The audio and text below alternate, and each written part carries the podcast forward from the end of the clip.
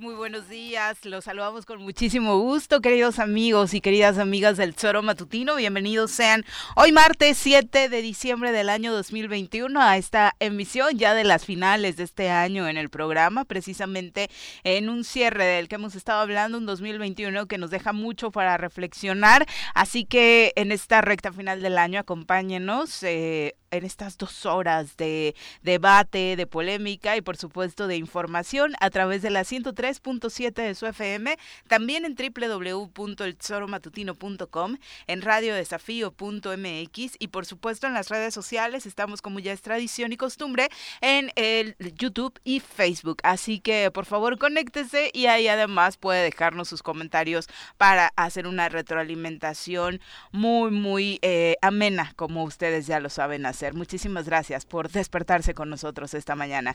Mi querido Pepe, ¿cómo te va? Muy buenos días. Bien, Viri, muchas gracias. Buenos días. Ayer el espectáculo del cielo lo viste, la luna. Ay, Venus, sí, sí. Impresionante, se veía, pues lo podías apreciar a simple vista, ¿eh? Este, ya después he visto que han sacado unas fotos increíbles, maravillosas en las redes sociales, pero sí, el espectáculo de ayer. Y Llevamos como un este mes donde nos regalan estas postales. Recuerdo que el día del triunfo de Checo Pérez en la Fórmula 1 andaba precisamente por el ángel y, y la, la, postal del ángel Venus, la luna era maravillosa. ¿no? Sí, sí, sí, pues ayer es de esos espectáculos que te da la naturaleza, padrísimos, ¿no?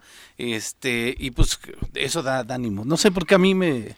Ya estoy no, es que el regalo de la naturaleza es maravilloso y creo que deberíamos eso, ¿no? Aprender a valorarlo y a observarlo, porque de pronto andamos en nuestro ajetreo, en nuestra cotidianidad, que ya no volteamos a ver muchas maravillas como esta, ¿no? No, yo sí coincido. Este, haces bien en disfrutar. A mí de pronto también los atardeceres que nos da Cuernavaca, los, este, amaneceres. también son sensacionales y ver ayer la naturaleza, este, te maravillas, te quedas impresionado de lo grande y lo, majestuoso que es la naturaleza. Y te digo yo, las fotos que después vimos, híjole, Hay que darnos este regalo, la, verdad, de observar la naturaleza. Pero bueno. Son las 7 con 7, vamos a saludar a quien nos acompaña en comentarios. Ladies and gentlemen llegó en esta esquina de la cabina del Zor Matutino el terror de Juan José Arrece, el amigo de todas las colonias de Cuernavaca, águila de nacimiento, merengue por adopción y vaquero por decisión, un político de altura. Él es Francisco Paco Santillán.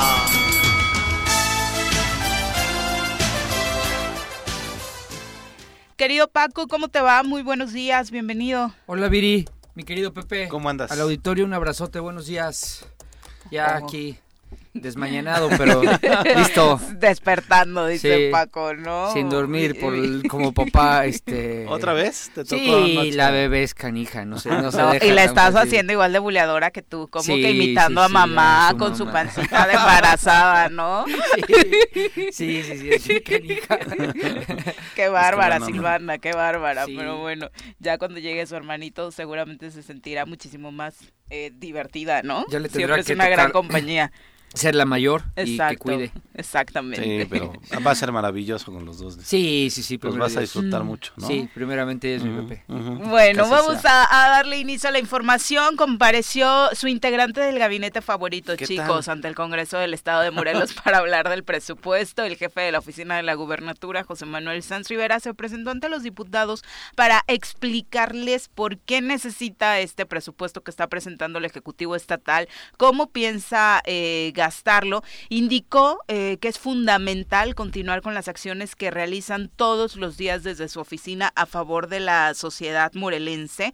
Eh, se dice que la reunión se desarrolló con respeto y cordialidad, que sí pudo resolver las dudas planteadas por los diputados y en resumen afirmó que si los tres poderes trabajan totalmente coordinados, Morelos va a crecer muchísimo eh, y obviamente pidió que se respetara esta propuesta que desde desde el Ejecutivo Estatal se está enviando, que es prácticamente la misma, es refrendarle la confianza y darle prácticamente el mismo presupuesto que el año pasado, ¿no? Dice él, en beneficio de la sociedad.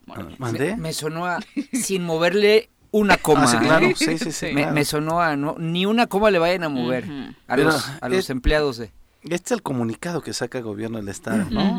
este, todo es maravilloso, pero no vi ninguna postura de ningún diputado, ¿eh? Nada. O sea, porque además los dejó plantados en aquella ocasión, fue horas antes que dijo, ¿saben qué? No voy a poder llegar, les mando un propio, ¿no?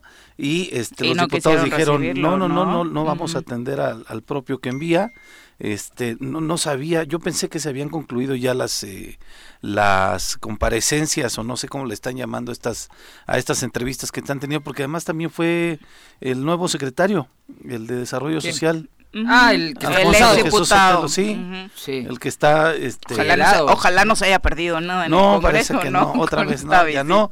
Este, pero me sorprendió que no haya ninguna postura de los diputados porque estaban supuestamente más eh, molestos de que se había un presupuesto muy exagerado en la oficina de la jefatura de la gubernatura. Habían dicho algunos, incluso creo que uno nada más, que era tal vez necesario eliminar esa esa oficina que no tenía ya ningún caso. Y este me sorprendió el llamado de que trabajen los tres niveles de gobierno juntos. Ojalá se dejaran ayudar ellos para que trabajaran juntos, ¿no? Pues es que el problema no es que trabajen juntos. El trabajo es que el problema es que ellos no trabajan. Ese es el problema, o sea, claro que puede hay no es ninguna fórmula secreta el saber que si los tres trabajan juntos van a salir adelante. Vamos a salir adelante como estado. El problema es cuándo se van a empezar a poner a trabajar ellos. ¿Cuándo arranca su gobernador a mm, trabajar? Tal vez. ¿Qué día cumple una jornada laboral como debe de ser y está y atiende y, toma el liderazgo del Estado. Ahí está el problema. Entonces, pues yo se los dije. Se los dije cuando andaban bien optimistas ustedes dos, bien felices. Pues, estoy viéndolos. Me, recordaban ahí como la de la Hay que dar beneficios de la duda. Hola, ¿cómo están? Ay, qué lindos son. No, tanto, no tanto. Velos ahora. O sea, en realidad eh, hay falta de, de, de determinación hay falta de contundencia para, para señalar las cosas. Eh, ayer sale también una investigación de Morelos Rinde Cuentas paralelo al tema de la comparecencia de José Manuel Sanz, en donde señala lo que ha gastado y la manera en la que lo ha gastado. Una empresa que hace diseños carísimos, ¿no? ¿No? Entonces, imagínate que, que, no son capaces de, de plantarse para, para señalar eso.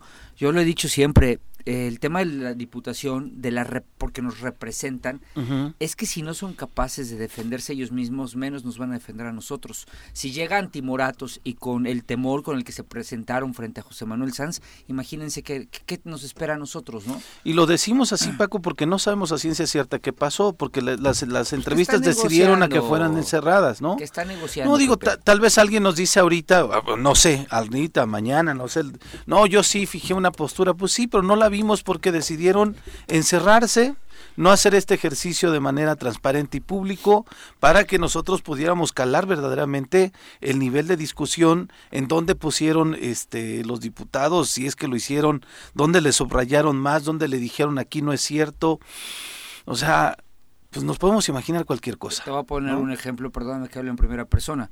Eh, nos tocó alguna ocasión la comparecencia de Capela en el Pleno, con el Pleno repleto de personas, tanto a favor del gobernador de aquel entonces, como personas de la sociedad civil, las que ya sabes que eran las contras. Claro. Evidentemente la posición dentro del Congreso por quien llevaba la mesa directiva, pues era eh, suavizar, darle, darle, darle lado al gobernador, etcétera, Coba.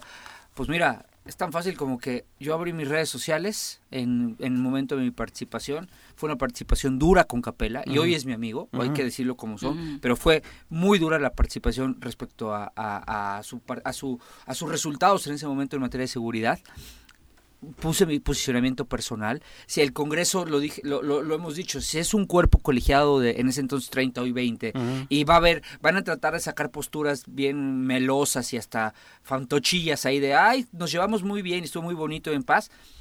Debe de haber alguien en el individual que diga, no, yo no estoy ahí, yo no estoy de acuerdo. Y aquí está mi posición personal. Y eso no rompe la armonía del Congreso. Los diputados en su falta de experiencia están confundiendo la armonía con la sumisión y eso es muy peligroso en un cuerpo legislativo. Pues está, está terrible. Y luego el, el tema este de la que les jala las orejas el delegado de Morena diciendo el diputado tal está secuestrando el presupuesto. ¿Quién? Y después, no eh, sí, el, el, delegado de Morena, que está en funciones de presidente, mencionó que el diputado Agustín Alonso no estaba eh, queriendo, que ya había un dictamen del presupuesto muy raro. Y no se los comparte. Y que dice que no se los compartía a sus diputados de Morena. Pero no tiene que salir él a decirlo. Pero, o sea, ¿el, el qué? ¿Salió? ¿El qué? O sea, él es el dirigente partidista. Y, no, y, si sus seis diputados, son seis, ¿no? sí, así No pueden salir y exigir que les den el presupuesto, híjoles no me friegues. Es lo que dije, el problema de Morena. Y, eso lo dijeron el fin de semana, el viernes. Ya ayer ya dijeron, ya el, el, presupuesto ya está socializado con los 20, lo vamos a decidir los 20, ya la, la postura de la diputada Paula Cruz, y vamos a tardar en poder eh, aprobar, pues tienen 15 días, bueno, ya menos. No, tienen, tienen 7 días. ¿no? Sí, unas 8 ya tuvieron rato para estar hablando con los secretarios, quien no quiso ir también pues no quiso ir o no pudo no pudo ir y pues me parece que el presupuesto pues lo entregaron al Congreso este y lo pueden pedir ellos fácilmente, ¿no? A ver, Pepe, vamos a hacer una reflexión con Viri también.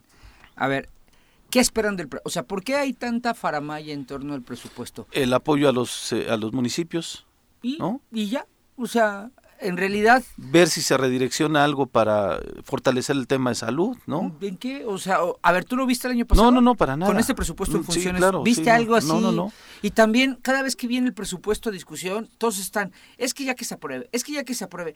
Y la verdad es que lo único que pasa cuando se aprueba es que le das mucha tinta a los medios de comunicación para el morbo. Para decir, ay, mira, la, la, oficina de la gubernadora tiene, sigue teniendo tanto. Ay, le dieron un chorro a seguridad. Ay, mira esto. Y cuando se aplica, porque hemos perdido la visión, quienes estamos este, con la oportunidad de participar en algún medio de comunicación, hemos perdido la visión que lo importante no es lo que se apruebe ese día, lo importante es que se ejecute. claro. Y eso es donde ya todos nos vamos con la nota mediática de, ay, ya lo aprobaron, ay, qué buena onda, ay, y seguro les dieron un chorro de dinero por aprobarlo, ay, les dieron obra. Eh, y ahí nos quedamos. Y nadie da seguimiento a decir, oye, ¿cuánto le aprobaron a salud? No, pues 200 millones. ¿Y para qué? ¿Y en qué se van a aplicar? ¿Dónde se etiquetaron? ¿Cómo va a aplicar la Secretaría de Salud ese presupuesto? Ese seguimiento que necesitaríamos tener, que solo lo hace, la verdad que lo digo siempre, no porque sean mis amigos los de Morelos Rinde Cuentas, ese seguimiento es el que tendríamos que hacer todos. Lo que pasa en torno a la discusión presupuestal, pues nada más es la nota mediática la verdad. Y vas a salir el 16 de diciembre, porque a lo mejor si se aprueba, el 16 de diciembre van a salir y decir todos los medios, se aprueba el presupuesto. Por, una, por unanimidad. Unanimidad, todo esto igual, tanto igual. O los pros del Congreso, porque pues, están los convenios. Uy, maravilloso presupuesto social. Uy, super municipalista.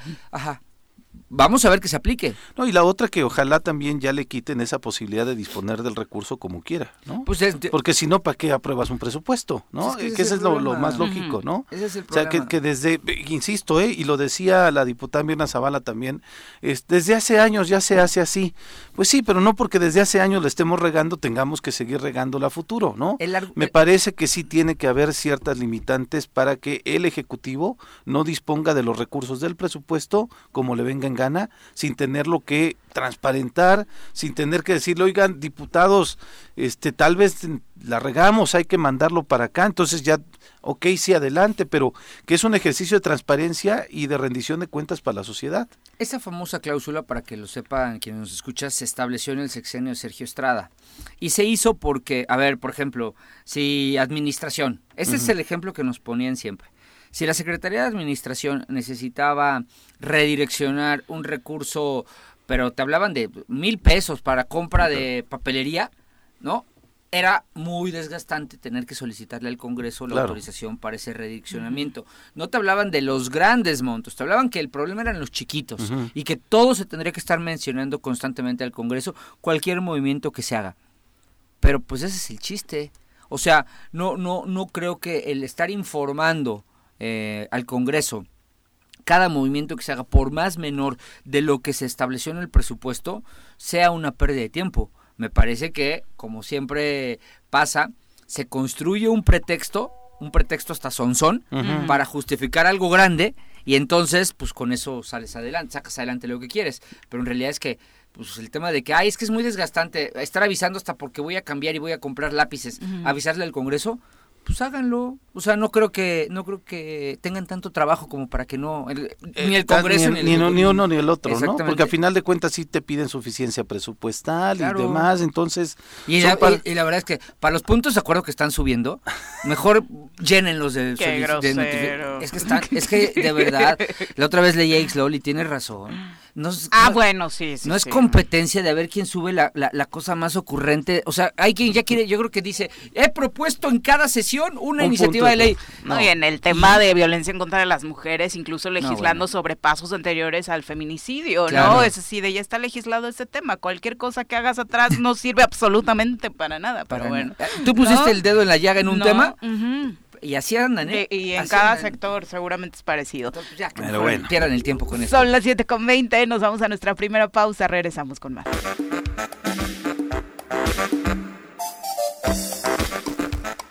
Gracias por continuar con nosotros. Un abrazo a mi secretario consentido, don Andrés Remis, quien les manda muchos saludos. Pues ese cuate está despierto desde las 5 a su edad, ya no se duerme. Así son los viejitos. Los viejos, los viejos este, no duermen. Póngase a barrer la calle de su casa. Sí, a lavar los platos. Abrazo, querido Andrés. Saludos. Profe Arnaldo Pozas, un abrazo. Edson Morán también manda saludos. Dice a seguir trabajando por la colonia, Paco Santillán. Bueno, no sé si sea de tu misma colonia pero dice que a seguir trabajando. Pero pues aquí trabajamos todas. Es de Chapultepec, de mi barrio. Saludos a Echon. Cabo Sotelo, un abrazo, bonito martes. Igual Silvia Aguilar, muchas gracias por acompañarnos. Bueno, retomando un poquito eh, después de algunos problemas técnicos, ojalá no pagaran la compu los que cierran la oficina, ¿no? Este, porque luego nos causan problemas por la mañana, pero bueno, eh, ojalá que eh, pongamos atención para retomar un poquito en los siguientes audios. Tenemos, platicábamos de dos temas importantes de lo sucedido ayer en el Congreso, uno el de José Manuel Sanz y otro el de Agustín Alonso. Escuchemos primero parte de lo que compartía José Manuel Sanz Rivera con la prensa después de este encuentro con los diputados. No, bien, bien, eh, realmente fue una, una reunión muy cordial eh, en el cual estuvimos valorando el presupuesto y aclarando algunas serie de situaciones de las áreas que componen la jefatura de la gobernatura, que son de diferentes áreas, este, eh, para que vean cómo se traza ese presupuesto y qué le corresponde a cada área. ¿no? En este caso, a la jefatura de la gobernatura, prácticamente en, este, mi caso, jefatura de la gobernatura, es eh, lo mínimo de, ese presupuesto. ¿no? Es, una cantidad mucho más pequeña que la que tiene comunicación social, que la que tienen otras áreas dentro de la jefatura de la gobernatura y lógicamente defender esos presupuestos de cara al, al año 2022 que eh, se consideran, considero que son muy importantes. Ya hubo una reducción en el año 2019, eh, eh, más o menos de un 30% sobre esos presupuestos, y, estamos en esa línea de solicitar un presupuesto equivalente al del año 2021. Entonces, ¿se mantiene el presupuesto o va No, bueno, tenemos que ver, tenemos que ver. El, presupuesto se mantiene igual que el del año pasado, y tenemos que ver este, cuál es la, 170 millones, más o menos. Sí, pero vuelvo a repetir, no es la jefatura de la gobernatura. La jefatura de la gobernatura se compone de Unidos por Morelos, de comunicación social, como decía, que eh, no entiendo por qué hace esta separación si al final son un equipo y todos están dentro de la misma oficina, ¿no? Por algo esos departamentos están dentro de él y se supone deben seguir sus órdenes. Por las comisiones. Pues, el chavo este, ¿cómo se llama? Que siempre se me olvida, es de ser codo. El de comunicación, ¿cómo se llama? Estuvo por allá también. Ah, sí, lo Sí, sí, sí, sí, lo acompañó. Alexander ah, Ese, ese, ese chavo.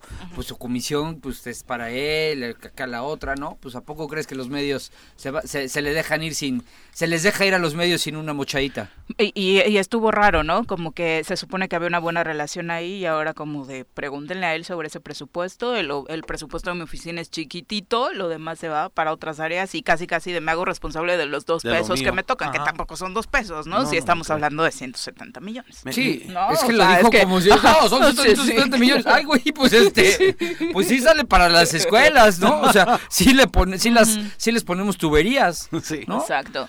Me, sorprende que Unidos por Morelos sí, este, ¿Qué hacen, eh? ¿Qué hacen? No sé, pero tanto que lo criticaron. porque además todavía Juan Ángel menciona de rezagos en la reconstrucción de más de este, bastantes casas. Que solo porque se da tu estado al pendiente y todavía parte de iniciativa privada, ¿no? Las empresas que se comprometieron desde el inicio. Pero yo no he escuchado que ningún alcalde de los municipios afectados mencione Unidos por Morelos. sobre Unidos por Morelos, que fue. O quién es el responsable, porque se deben estar pagando salarios ahí, así es, así es. O tú sabes, deja tú si sabes el responsable, estás.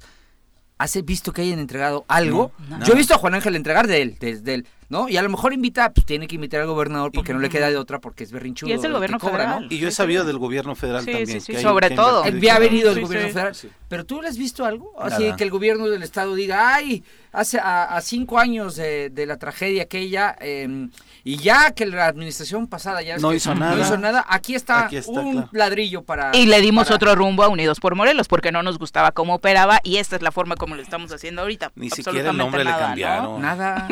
Qué bueno, pues habla de que habla de que lo único que hizo el señor que cobra gobernador es andar vociferando en todos lados, fanfarroneando, y lo cierto es que ha tenido que utilizar toda esa base toda esa base gubernamental para, para que no se termine de destruir el Estado, porque él ya lo dejó bastante bastante sí, para sostenerse y para que vaya ahí de muertito nadando, ¿no?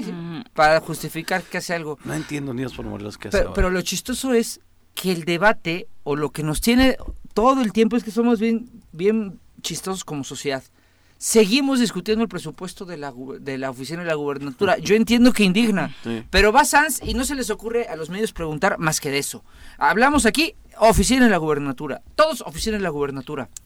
Y no vemos que no hay un peso para, para ciencia y tecnología. No hay un peso para el tema de cultura, hay poquitito. De ahí de esos 170 millones podría pero, sumar, ¿no? Pero, Viri, ¿no llegaron dos mil millones más? Sí, claro. ¿Dónde están? Sí, ¿dónde, están? ¿A dónde no, o sea, no se fueron? No hablaban ahí, todos andaban bien emocionados y ahí ya saben las ocurrencias de vamos a hacer un fondo del bienestar y todo este rollo. Ah, porque se supone que iba a llegar. Más que estar, yo, yo, bueno, yo creo que el debate tendría que orientarse a, ok, si es, tienes mucho la oficina de la gubernatura, pero es el petate del muerto, porque todos estamos ahí, ay, la oficina de la gubernatura, pero, pero los dos mil millones más que, supuestamente llegaron, no, no, no se debate en qué se va a aplicar o a quién le subieron. Sí sabemos que el Poder Judicial por decreto. Sí, claro. Y que les da, es un encontronazo durísimo para, para los que ya traían las uñas puestas a, a, orientar. Pero siguen quedando 1.500 millones, en teoría más, porque esos, ese incremento del Poder Judicial representó 500 millones. Así es. Más, o sea, casi llega a 1.000. Pero siguen quedando 1.500. Así es. ¿Dónde están? Oye, una obra algo, una... Tal vez llegue algo de la Suprema Corte para fortalecer otras instituciones, ¿eh? Puede ser. En unos días. Fíjate que te voy a decir algo. Tampoco me encanta esa posición, porque sí creo que la Corte ahí... Es, lo que voy a decir es, es, una antinomia jurídica, pero la Suprema Corte está violentando la autonomía estatal. Tampoco, o sea, porque entonces pues ya mejor sácalos del Congreso, ya para que pagas esos 20 cuates. Pues ya mejor que la Corte haga el presupuesto, que la Corte haga las leyes, porque, porque permanentemente está modificando, y que la Corte se dedique a legislar estatal, porque eso sí, eso sí, la verdad lo he dicho en todo momento. Creo que la Corte se extralimita. Eh, ya el, el definir eh, cuáles son las etiquetas que forzosamente tienen que ir presupuestales, me parece que sí es una invasión. ¿No ven el sentido de fortalecer estas eh, los poderes, en este caso el poder de este judicial? Pero no le corre, la corte tendría que decirlo de esa manera y no no agarrar y decir, "Oye, tanto tanto al poder judicial" y si vienen otros, como tú lo dices, yo podría entenderlo el Poder Judicial por la necesidad imperante de su autonomía. Es de todos, claro. Eh, de donde más necesitamos autonomía es el Poder Judicial, de todos, de todos, de todos. Pero ya se van a decir, ah, también derechos humanos, ya también el INPEPAC, ¿no? Ya también tal. Híjoles, pues ya, mejor. Pero, si la Corte avienta pronunciamientos y no fija algo, va a ser llamada a misa también, Paco. Sí, pero yo creo que todo lo que la Corte emite es imperativo y mandatorio. Entonces, pues mejor eh, encontrar alguna forma de plantearle a los estados para no restarles autonomía. Es lo que a mí no me gusta. Ojo, no digo, no digo que, esté mal. Que esté mal, o sea, porque dije, estoy diciendo una antinomia jurídica, porque la corte no violenta, no violenta la autonomía de los estados. lo que la corte se dice es, ¿no? Entonces, y no hay de otra. No hay de otra. Pero, ay, como que de repente sí, porque no es la primera vez. Si digo, es, es, es pues ya mejor cierren el Congreso local, nos quedamos en manos de los 11 ministros, vamos a estar en mejores manos, pero, pero, pero, ¿por qué? También perdemos. No, no, ¿Tampoco te caen bien los del tribunal o qué? sí, ah, sí me refiero que estamos en mejores manos que de los ministros de, la Corte que de... Ah, Sí, yo creí que ya también con el Tribunal Superior de no, Justicia. No, hombre, todos son mis compas. Son mis compas todos. Ahorita nos va a llamar Gamboa. Eh, y terminando con el repaso de lo sucedido ayer en el Congreso del Estado, esto fue eh, lo que mencionó Agustín Alonso respecto a este posicionamiento del eh, delegado de Morena en Morelos.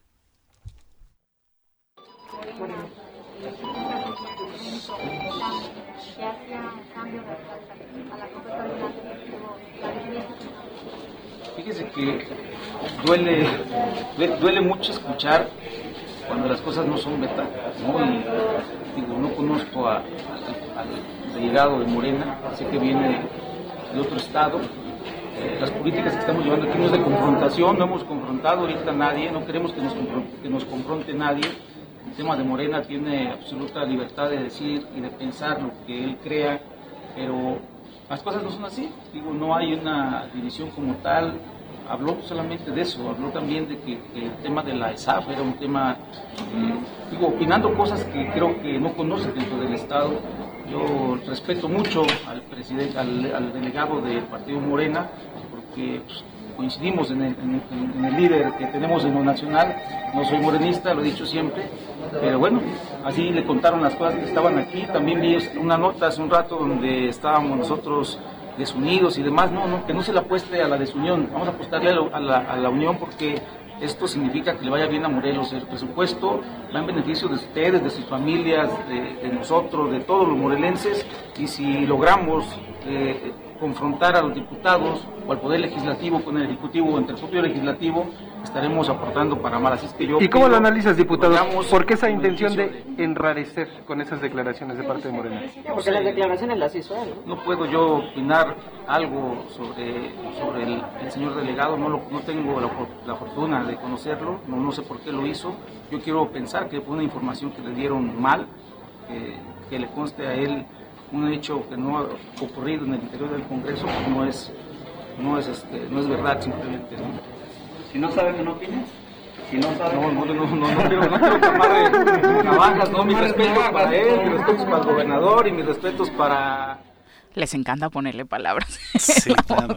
pero bueno, es algo que, no. parte de, Son hábiles los compañeros.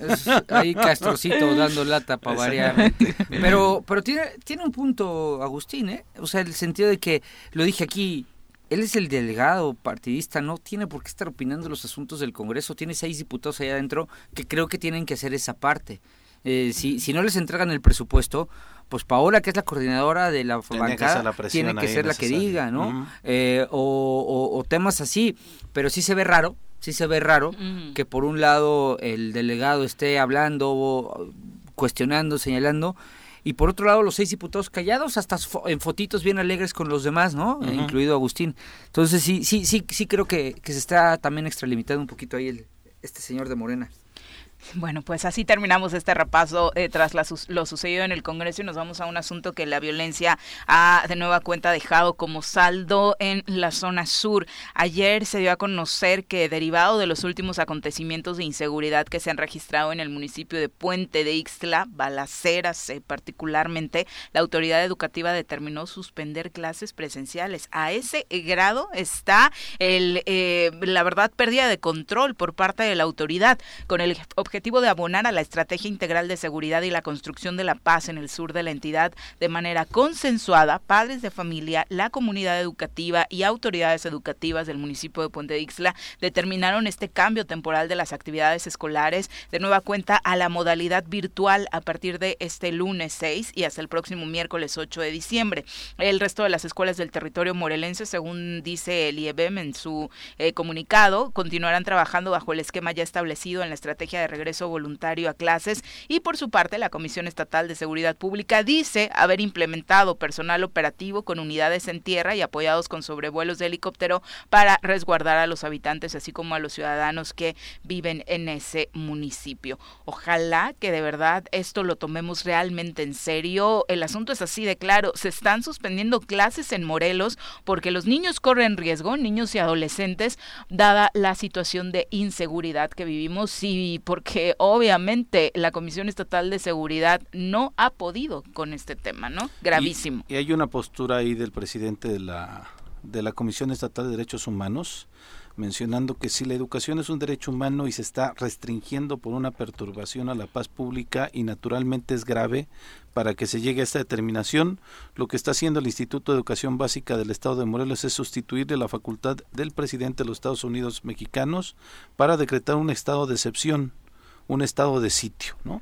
Y es que verdaderamente lo que hemos visto Terrible, no puedo con el tema, como no puedo regresense a casa, no es mi forma de solucionarlo, qué barbaridad. Es gravísimo lo que está pasando. Ya sucedió una vez, ¿te acuerdas, Viri? Eh, no, recuerdo si hace un año, hace año y medio, que también suspendieron clases. Primero estaban negando que había una situación complicada en este corredor de Miacatlán, Tetecala y demás, ¿no? Mazatepec. Porque hubo varios mensajes. Porque hubo mensajes, este, como el narcomensaje que circuló en Morel, en Cuernavaca hace muchos, muchos años, diciendo que no salgan a las calles, en el cierren de Marco Adame, ¿no? Sí, en el Marco, cierren este los negocios, bla, y Miacatlán se atrincheró conjunto con los municipios de esta zona. Y la autoridad negaba que estuvieran ocurriendo cosas hasta que después las redes sociales eh, destaparon que sí estaba sucediendo algo similar a lo que está pasando en Puente Distla, ¿no? Puente Distla, siempre lo hemos dicho, está como el foquito rojo porque está a un lado de Amacuzac, que Amacuzac es también pareciera como tierra, de nadie, ¿no? Y que pero las imágenes que vimos a partir del jueves por la noche, todo lo que narraron el viernes, ¿no? Y todavía lo que sucedió este parte del lunes sí te, te habla de que tenemos un compañero de, que, que, trabaja con nosotros que es de Puente Isla que su mamá estaba aterrada de que saliera el mismo viernes a, a Cuernavaca porque la situación que están viviendo la gente de Puente Isla sí es de bastante miedo de temor absoluto y de que dicen a quién nos acogemos, ¿no? Hasta ayer ya esta mesa de coordinación para la paz mencionó que se iban a apostar con elementos, hablaban que también se hicieron eh, patrullajes con el helicóptero, pero no nos han dicho exactamente qué es lo que está pasando, ¿no? Sí, ¿Quiénes y todos lo sabemos, ver sobre volar, helicópteros tampoco es que te dé toda la seguridad del mundo, al contrario, te asusta porque sabes que algo gravísimo está pasando en donde vives, ¿no? Sí, pero en, este hecho particular, lo que está sucediendo en Puente Isla, digo, tenemos una problemática de seguridad en todo el estado, pero en Puente Isla es verdaderamente grave. ¿Y el señor que cobra de gobernador? jugando partidos de fútbol. Eh, te dio gusto verlo otra vez con la playa del América en el, la cascarita que se echó acá en el Centenario. me gusta ver, a, mí me gusta ver a los ídolos del América estilo Sague, en forma, fuertes, llenos de vida, ¿no? Este cuate, pues tanto chupecito, botanita, viernes social que se convierte en toda la semana, pues trae ya la panza, ¿no? Yo creo que ya no, no, no espanta a nadie. Ves a Saga y dices, a Luis García, a Campos, y los ves en forma, los ves bien, ¿no? Todavía. Este gordito ya no. Pero, ¿cómo anda su...? Estuvo en Tetecal ayer. ¿Jugando fútbol? No, estuvo ah, en inauguró entregando apoyos alimenticios, a despensas. Sí, sí, ah, claro, fue a entregar despensas del diputado. Ah, es gobernador, ¿verdad? El gobernador. Oye, y luego cómo trabajó, como ustedes que llevan su ritmo. Ah, no, ya, no, ya, no, ya, vi más. ¿Ya no? Ya no. Nada más. Y la semana pasada también ya la La cáscara, el fin de, el fin de semana. El fin de semana fue la actividad la cáscara. Y Nada más. Nada más, ¿no? Mira nada más, el estado cayéndose a pedazos. Pero es diciembre, deberías reconocerle que todavía no se va de vacaciones. Es que, es que el tema A mí me parece un gran mérito. No, es que él hace el Reyes Guadalupe.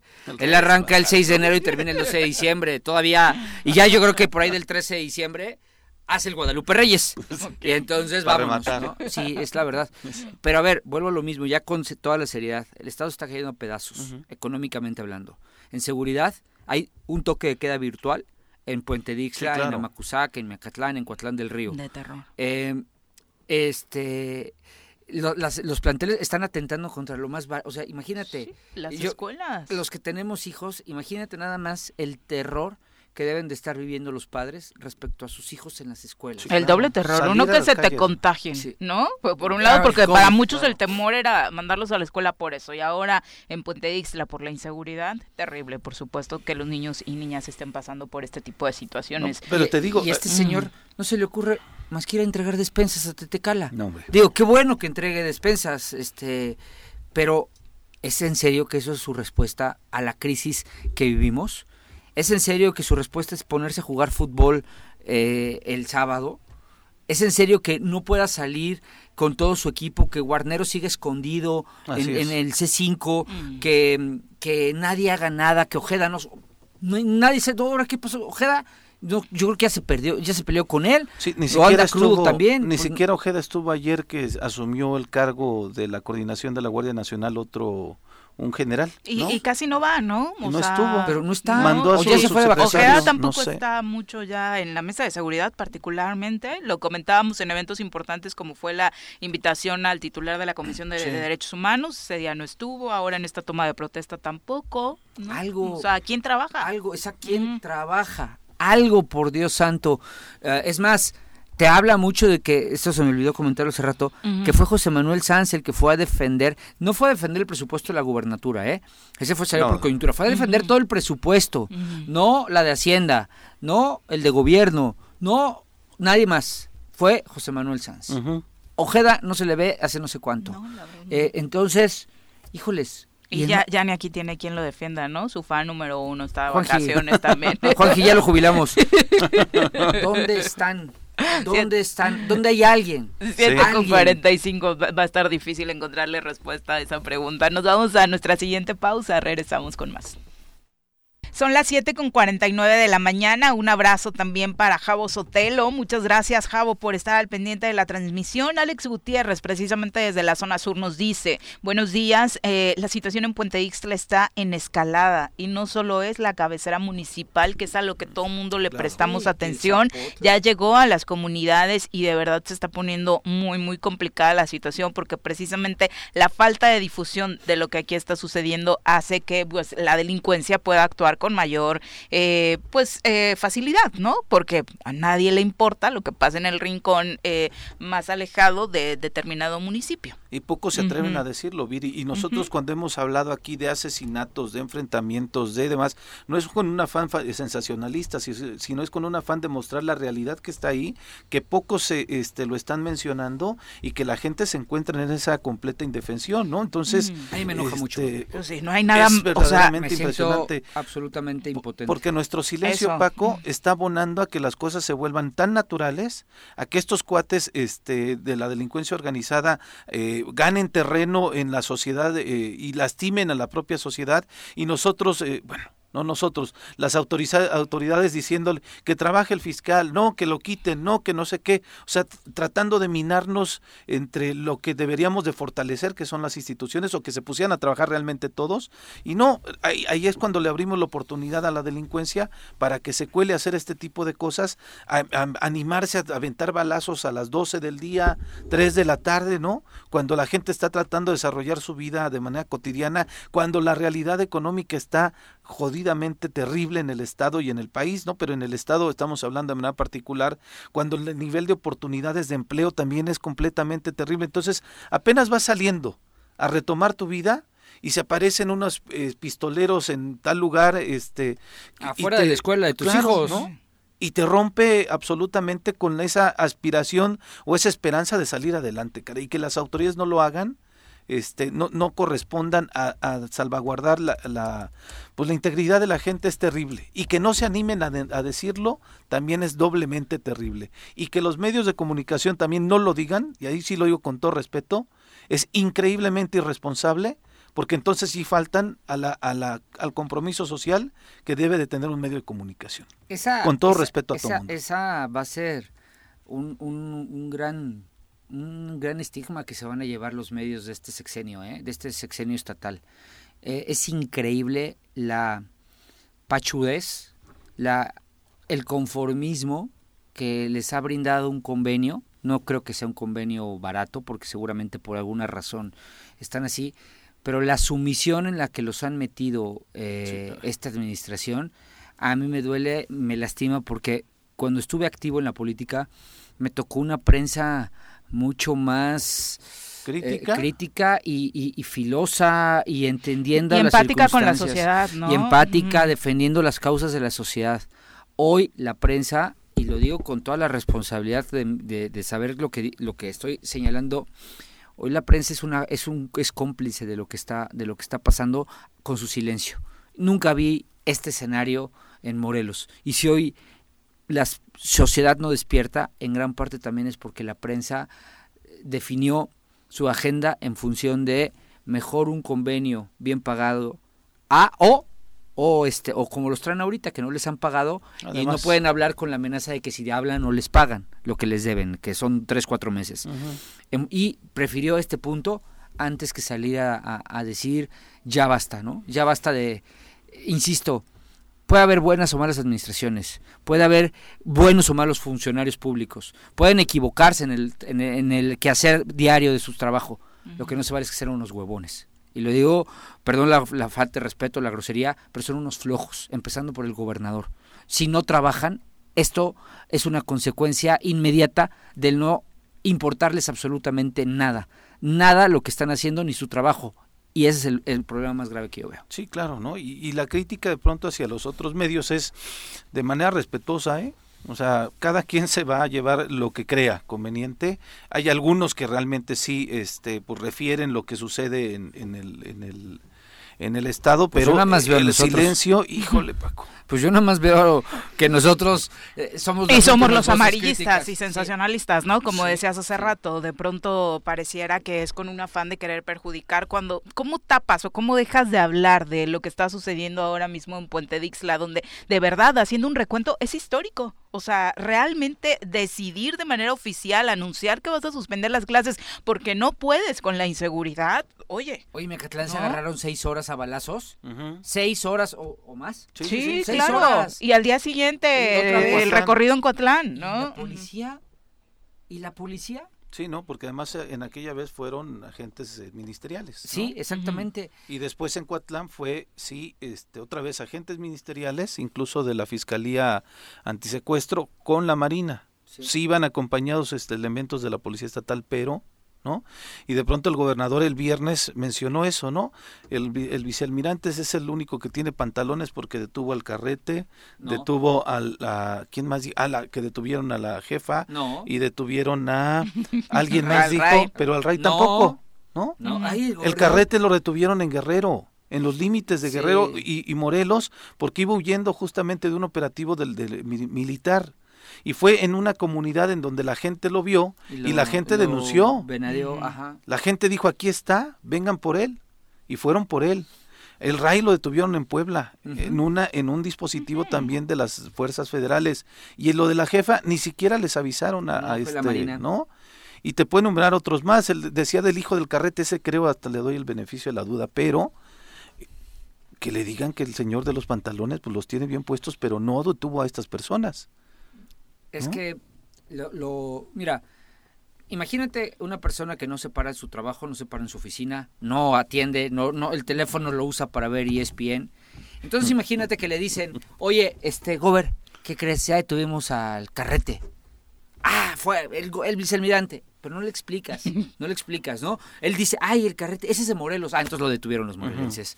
Oye, este, que el RAI, que no sé... Ah, pues seguramente fue, porque se operaba aquí? Fue en Morelos nadie le explica y como él es, es un bagaje de, de mm, incultura, de ineficacia, pues todo se lo cree.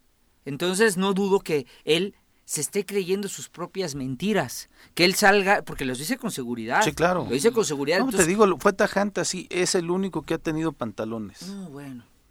Pues la verdad no, y lo dijo con una admiración, de verdad le brillaban los ojos cuando hablaba. No en serio, sí, sí, sí, sí, le brillaba, la verdad, con muchas muchas deficiencias en su carácter, mm. pero con muchos más pantalones que este, que era enojón y arrogante, pero ese estaba en la línea. Estaba en otro en otro nivel, daba, daba la cara. Sí, claro. Aquí, caray, no, y, insisto, y lo que está sucediendo en Puente pues, lo tenemos que decir es verdaderamente terrible.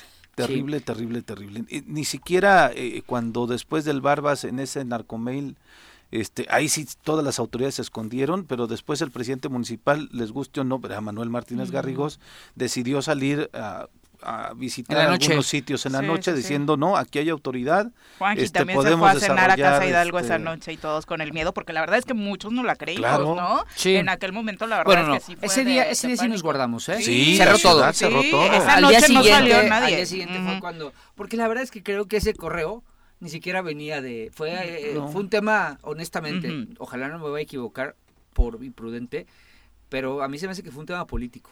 Yo no creo que detrás de ese correo haya habido razones reales de, de, la delincuencia para, para, para um, operarlo así, porque a final de cuentas, en ese entonces, la delincuencia dependía mucho de la vida nocturna de esta ciudad. Sí. Entonces no la matas así.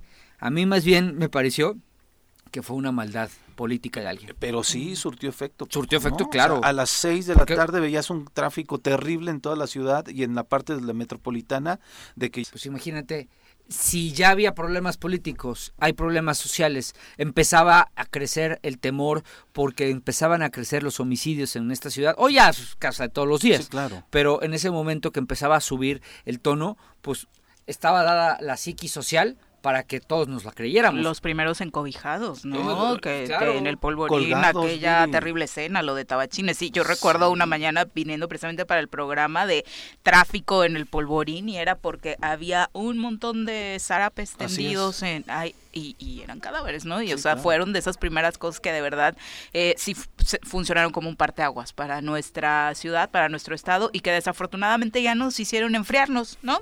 La verdad es que hicieron que sucedieran cosas en las que desafortunadamente ya no tenemos eh, muchísimos eh, capacidad de sorpresa, ¿no? Que eso es lo realmente terrible. Y deberíamos de seguirnos sorprendiendo por los chavos. Ayer mataron a dos en Xochitepec, dos jóvenes además. Bueno, en su casa, antier, ¿no? A, un, a un chico cosa terrible realmente. Pero bueno, eh, la buena noticia eh, que se está compartiendo, de hecho, hoy en la mañanera, es que hay ya varias entidades que inician a partir de hoy el refuerzo de la vacuna COVID, de la vacuna COVID-19 para adultos mayores. Este martes inicia en entidades como Morelos, Chiapas, Ciudad de México, Jalisco, Oaxaca, Sinaloa y Yucatán. De hecho, el Instituto Mexicano del Seguro Social está anunciando precisamente que desde hoy y hasta el 10 de diciembre se estará aplicando la que han llamado la tercera dosis para adultos mayores de 60 años en adelante de AstraZeneca. Las dosis se pondrán en el Hospital Militar eh, y también en el Centro Integrador Chamilpa, lo que conocemos como la delegación de, de la Secretaría de Bienestar o de Sol, como le decían antes. Eh, creo que ya ubicamos eh, oficialmente los puntos y lo único que se recomienda es presentar el comprobante de vacunación de la última dosis, es decir, la segunda en este caso, para poder aplicar esta tercera dosis pueden ir aquellos adultos mayores que ya tengan más de seis meses de haber recibido la aplicación de la segunda dosis. Sí, ¿no? Él se la puso... Ah, en Temisco. Espero que ahora sí se la ponga en su municipio. Sí, ah. porque se enojó, y hicieron drama porque lo criticamos. Ahora no, ahora que vaya a Temisco. Ya es ahí, porque ahí se vacunó. Le toca a Huitzilac, entonces. Ah, ahora Huitzilac. Sí, sí, sí. sí, hay. Por allá. Le queda cerca la, el centro integrador Chamilpa. Eh, son las 8 de la mañana en puntito. Vamos a saludar con muchísimo gusto a un querido amigo de este programa y qué gusto tenerlo de regreso, doctor. El doctor Cipriano Sotelo ya en cabina, bienvenido. Muy buenos días. ¿Qué onda, Pepe? ¿Cómo estás? Querido Doc. Un honor estar con mis tres amigos. No, pues gracias para nosotros. Bienvenido. Mire, Viri. Nuevo libro, doctor. este es el pretexto que encontramos para, poder invitarlo. y ya luego hablamos de la renovación de su contrato. Exactamente.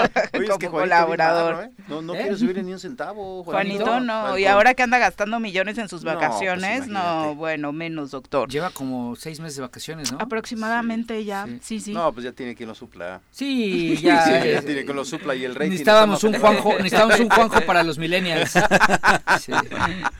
Bueno, doctor, ojo por ojo, cuéntenos. Ojo por ojo, una, una historia de ficción, por supuesto, creada por, por su amigo, que pues a través de 30 años que ando en tribunales, no solamente de Morelos, ¿no? De otras de otros estados, de otras eh, ciudades fuera de las fronteras de México, fiscalías, trato con policías, te va generando una experiencia particular que te permite ir creando, ir inventando protagonistas, antagonistas, involucrarlos en una problemática no policíaca, sino jurídica, pero una jurídica que sea entendible, con un vocabulario muy accesible, que la gente se prenda y quiera leer la historia hasta el final. Por eso no los hacemos libros tan extensos, tienen 200 páginas, con letra. Para Juanji es un chorro, ¿no?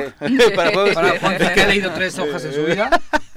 Oye, pero eh, creo que vamos logrando los objetivos porque es una forma de enseñar derecho, Paco, de una manera muy sencilla.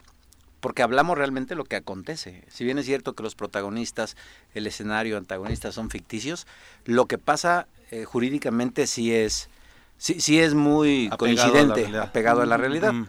en esta obra lo que intentamos fue tratar de sacar a colación realmente problemas con los que se topan los jueces en la práctica cuando tienen que sentenciar a un líder de una banda de secuestradores, imagínate.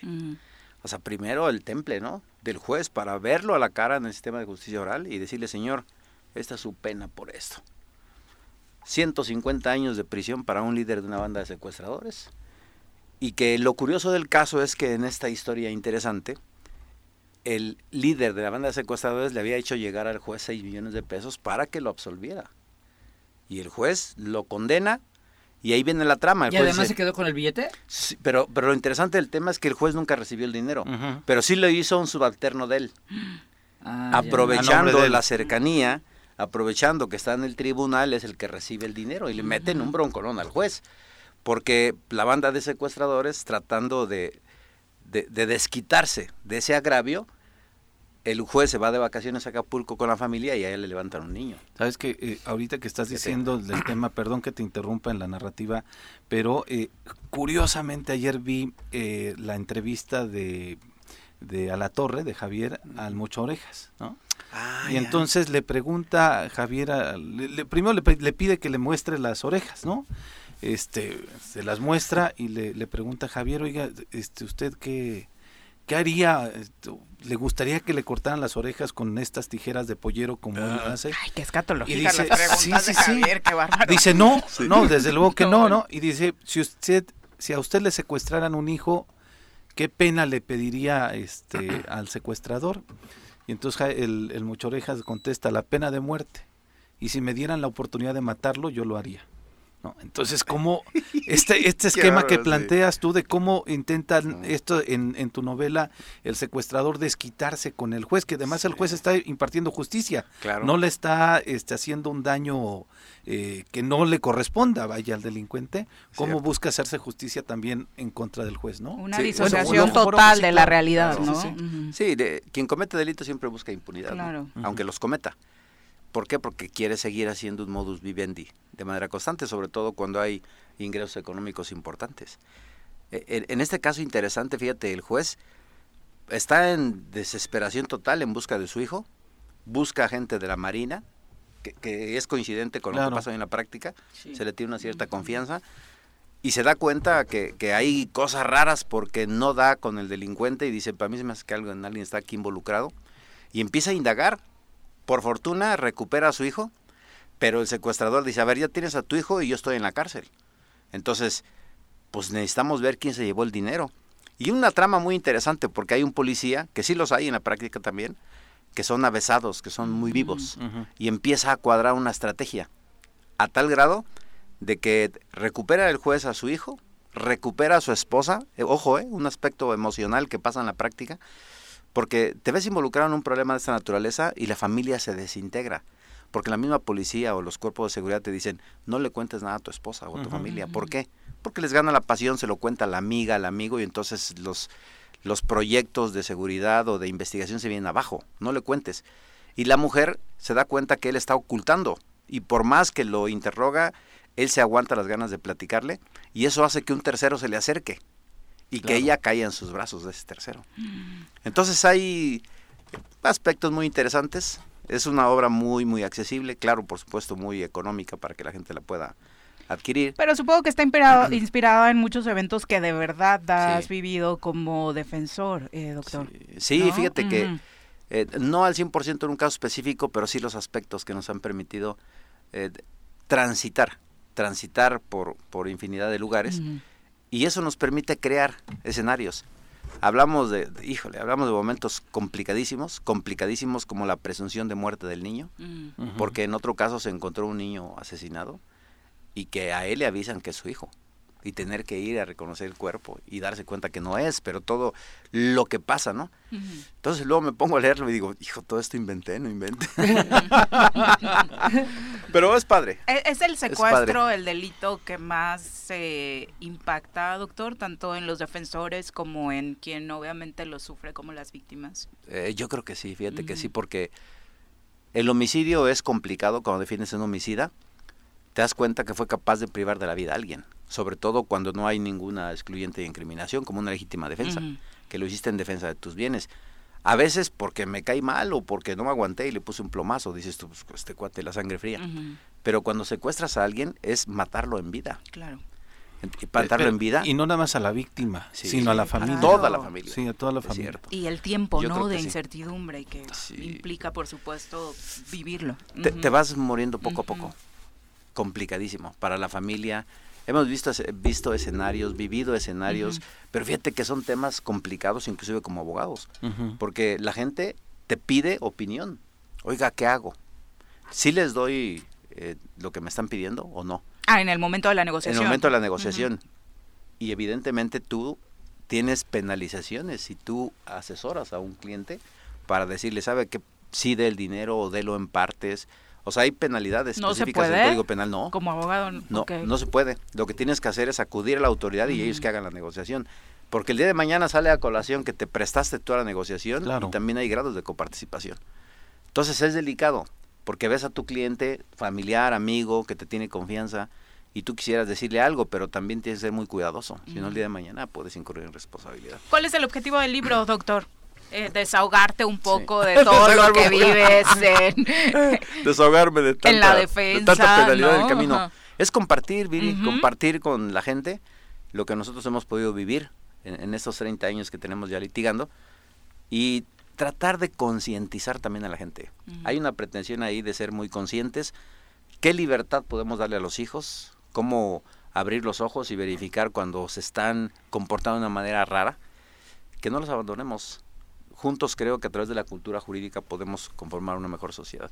Hay un mensaje ahí importante, pero tienes que atrapar al, lector para que se interese en leerlo y no lea dos, tres páginas ahí se quede. Siempre para los que escribimos un reto es ese, ¿eh? el que una vez que tomen la primera página se sigan.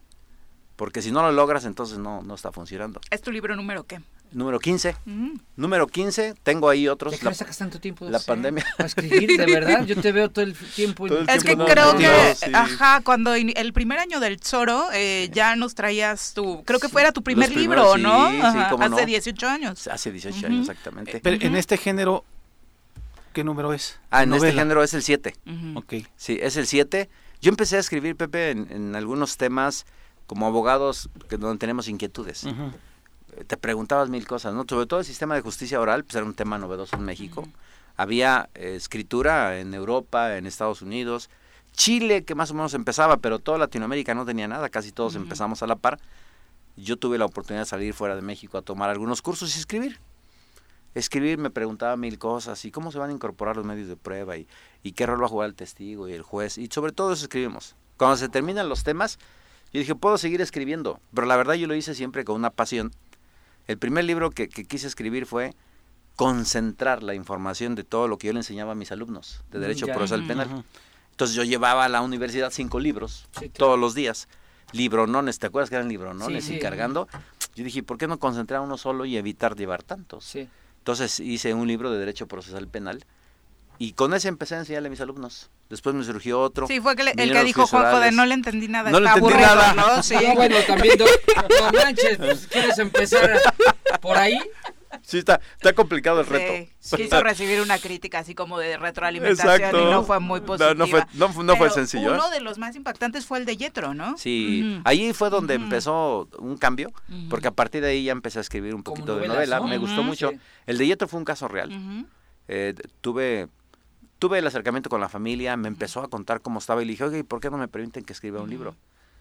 Y ya me, cuestionaron, no, pero es que este, yo creo que no podemos exponer así, que lo bueno, lo vamos limitando, pero es importante que la gente se entere y que la gente viva lo que han vivido ustedes. Porque fue un y que mandemos un mensaje, exactamente.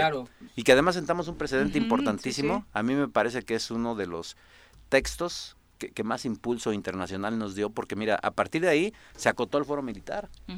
El foro militar ganamos algunos amparos, eh, peleamos este, no solamente en tribunales, también pues ante la autoridad haciendo los reclamos correspondientes. El papá de Yetro fue fundamental porque es un hombre que no se cansa nunca. Nos inyectó mucha energía. Seguimos en el proceso, por cierto, ¿eh? Ahora que seguimos en el proceso. Los militares fueron detenidos. Fueron condenados a nueve años de prisión. Yo me yo apelé, no, no estuve conforme. Porque era corta la era sentencia. Era corta la sentencia, muy corto.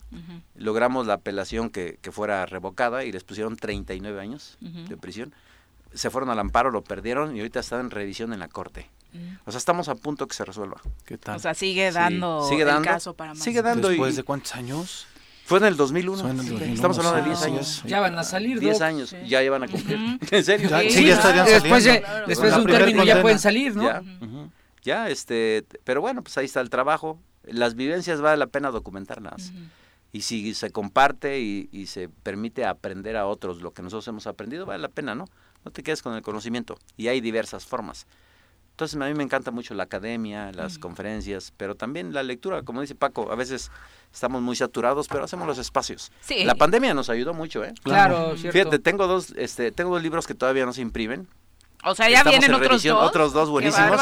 Buenísimos, Viri. Uno se llama No me quiero divorciar. Fíjate, ojo. ¿eh? Uy, ese se va a vender como pan se va a vender como pan caliente. La pandemia, los divorcios estuvieron a la orden. Sí, te, te, tengo lista de compradoras y compradores. Oye, le vamos a hacer como Anabel Hernández, ¿no? Sí. Antes de que salga el libro. Por fragmentos. ya, tiene leído mucho. Ese libro está buenísimo porque es una chica que su marido la hace de todo, pero no se quiere divorciar. Hijo. Infiel, tranza, mentira. Ella no se quiere divorciar. No se quiere divorciar ella. Ella, es amor enfermizo. Todos mis libros llevan un, este título grande y un chiquito, que es ya más específico. Este es ojo por ojo, pero ojo por ojo que te dice en términos generales la ley italiana. Ajá, pero específicamente de qué se trata el secuestro. El otro, no me quiero divorciar, amor enfermizo. Los halcones, vigilantes del mal. El custodio, conviviendo con delincuentes. La fiscal, justicia corrompida y otro más que es el cómplice. Tu mejor amigo puede ser tu peor enemigo. O sea, siempre tratamos de acotar. Ha funcionado muy bien. La verdad no he pensado yo en, recibir recursos económicos, pero también hay que decirlo. Hay que decirlo, mira, los libros jurídicos, generalmente mil, mil doscientos libros, vendo por año, por año. Sí. Estos por mes. O sea, más o menos, se ven por menos. Nos gusta más el chismecito. Nos gusta más el chismecito. Sí. más el chismecito es una buena forma de, ese, compartir. ese del divorcio Siquiera va, a estar bueno, va a estar bueno. sale, sale para, para unos, unos whiskitos. Sí, y, y, ahora que tocaba este tema, que aprovechando este tema del momento, ¿qué pasa jurídicamente con esto? Y, y un poco sí acotando el chismecito, pero desde un tema más serio, doctor sale este libro de Anabel Hernández, se dice precisamente que hay eh, personajes públicos involucrados, el caso más eh, conocido, el de Galilea Montijo, que ella dice que va a poner una demanda a la, a la propia periodista precisamente por haber eh, señalado en el libro que estaba vinculada con un hombre de la delincuencia organizada. ¿Hasta dónde está este límite de la periodista en el intento de dar a conocer un hecho del que ella dice tener pruebas?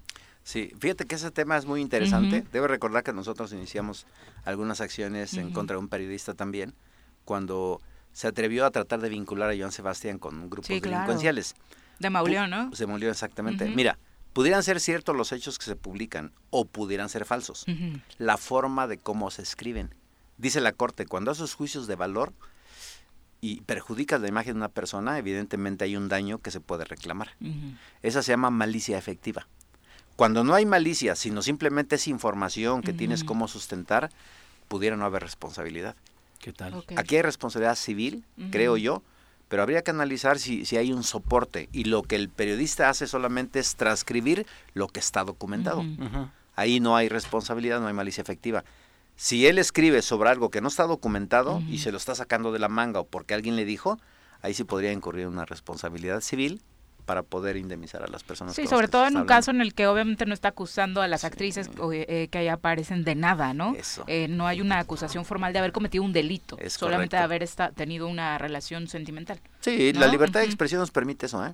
Claro, por supuesto, tiene límites. Y los límites lo dice el sexto constitucional, que no se cometa un delito con esa expresión que tú haces, que no se ataque eh, la vida íntima de las personas y que desde luego no invadas ¿no? su vida su vida que ese es el argumento a través del cual particularmente Galilea Montijo señala que va a poner la hay que analizarlo. va a haber muchas ¿eh? porque según se dice en el libro desde Doña Lucha Villa de eso, de eso es el libro de eso es el libro. y diría las muñecas del narco algo así y diría mi papá eh, eso es eso sí más porque hay una lista que a mí bueno a mí me he platicado no lo digo al aire vaya a ser la de malas que pero de, de, de actrices vinculadas con, con presuntos delincuentes, narcotraficantes, enorme. enorme. Eh, antes, decía mi papá, antes se metían con políticos, ahora es más con, con, con, artistas. Con, narcos. Sí, debes acordarte, Paco, este, Viri seguramente. A lo mejor Pepe todavía no se acordaba. Ya te dijo viejito pero. No, no, ya, ya, no, ¿por qué? Que me gusta más el espectáculo. eso, le gusta más. no, no, porque estuvieron involucrados. Cuando tuve la oportunidad de, de representar a Silvia, ¿te claro fuimos a, a la PGR, que hoy es la Fiscalía General de la Nación. Con, con Mancera. No, Silvia. Ah, ok. A Silvia. Por lo del JJ que, que, lesionó a, a Cabañas, al futbolista de la América. Entonces fuimos, y, y, no voy a decir a, a quiénes se refirió el Ministerio Público, pero sacó un listonón de artistas relacionados con grandes capos de este país. Es, que, es que lo que vende es ¿eh? de quién anduvo con fulanito en el caso de las chicas, pero los amigos, ¿no? Los, que hacen negocio con es ellos. correcto. A mí me parece incluso legalmente muchísimo más interesante conocer Muy ese interesante. lado, ¿no? Muy interesante. Bueno, ahí prometimos ella y yo no decir nada. Primero, pues por nuestra seguridad. Por supuesto. Segundo, porque ni nos competía. ¿Para qué te metes en chismeríos? Pero ahí el Ministerio Público la interrogó durante ocho horas. ocho horas. Sí, pero al doctor se le da precisamente este tema de representar a gente del espectáculo y lo hace muy bien. Oye, ¿qué crees? este Pero tienen una técnica muy interesante los fiscales federales porque te preguntan ocho horas, cuatro horas y después te hacen las mismas preguntas pero ligeramente distorsionadas Para ver con si la finalidad de confundirte. Entonces, pues yo estuve con ella desde las 7 de la, de la tarde hasta las 7 de la mañana del día siguiente. Wow. Toda la noche con interrogatorio, interrogatorio. Y yo le dije, pues dame oportunidad de estar cerca de ella para, pues para que se sienta tranquila, ¿no? Claro. Y el Ministerio Público, inquisitorio, pregunta, pregunta, pregunta, pregunta, lo va modificando y le sacó un listonón de fotos y nombres. Y le dijo, ¿conoces a fulano? Le digo, ¿y así lo conoces? Pues sí, la verdad, no tenemos nada que ocultar, no, pues sí lo conozco, es hasta mi compadre. ah, pues él, ¿qué relación tiene con tal? No, pues no sé. O sí, los vi en una ocasión en un bar o qué sé yo, ¿no? Porque también Mira. Bueno, y es que en ese bar estaba medio mundo, ¿no? En el bar bar, entonces era imposible no haberte topado en algún momento con estos personajes, ¿no? Sí, y tú conoces a medio mundo, Viri, y a veces no sabes ni quién es. Exactamente. O, su negocio, pues tampoco sabes, y no quiere decir que compartas las actividades que él hace, ¿no? Exactamente. Doctor, eh, muchas gracias por acompañarnos hoy con el pretexto del libro, pero ojalá ya lo tengamos como regalo de Navidad, ¿no? Ya de regreso en el programa. Ya sabes que sí, no, no Pero ese, ese uy me pareció de a ver si me llegan al... Es que, es que no le quiere poner ni un cero más. que te represente laboralmente? Yo creo que sí, ¿Te puedo representar laboralmente? ¿Dónde encuentran el libro, doctor? vamos que sí. En el sindicato. Ya dijo, echa bronca luego como buen abogado. Este, en Gandhi, lo tenemos en Gandhi, o vaya a la Universidad de Ciencias Jurídicas. Ahí en la Universidad de Ciencias Jurídicas tenemos de todos los libros, de las novelas, de los que hemos mencionado aquí. Las nuevas todavía no están impresas, pero estas encontramos ahí los halcones, la fiscal, el custodio, ojo por ojo, que son los que han estado en boga. Y bueno, pues mientras nos sigan leyendo, seguimos escribiendo. Muchas gracias, doctor, y qué gusto verlo. Muchas gracias. Muy buenos días. 8 con 20, regresamos.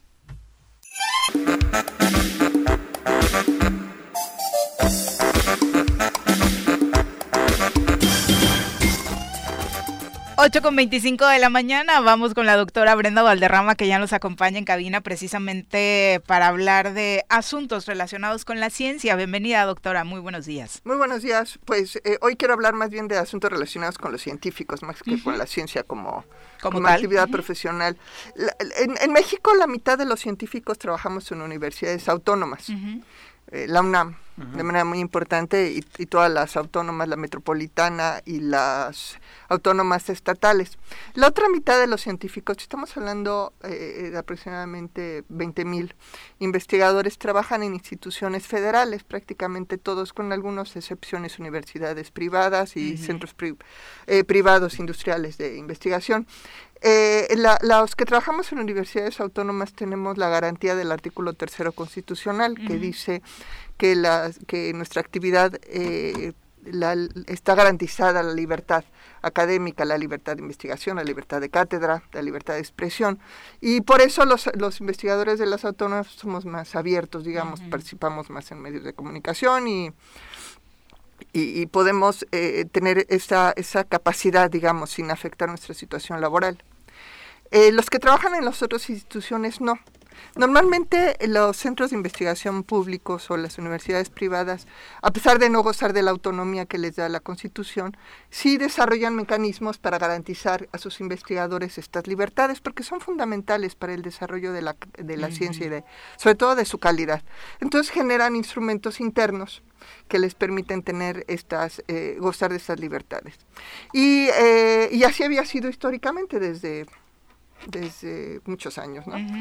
Eh, sin embargo, esta sección hemos estado muy preocupados porque hemos sentido ya una serie de, de situaciones adversas algunas de ellas muy, muy serias, ¿no? Como por ejemplo el intentar desaparecer la autonomía universitaria de la Constitución, cuando se hizo en el 19 la contrarreforma educativa.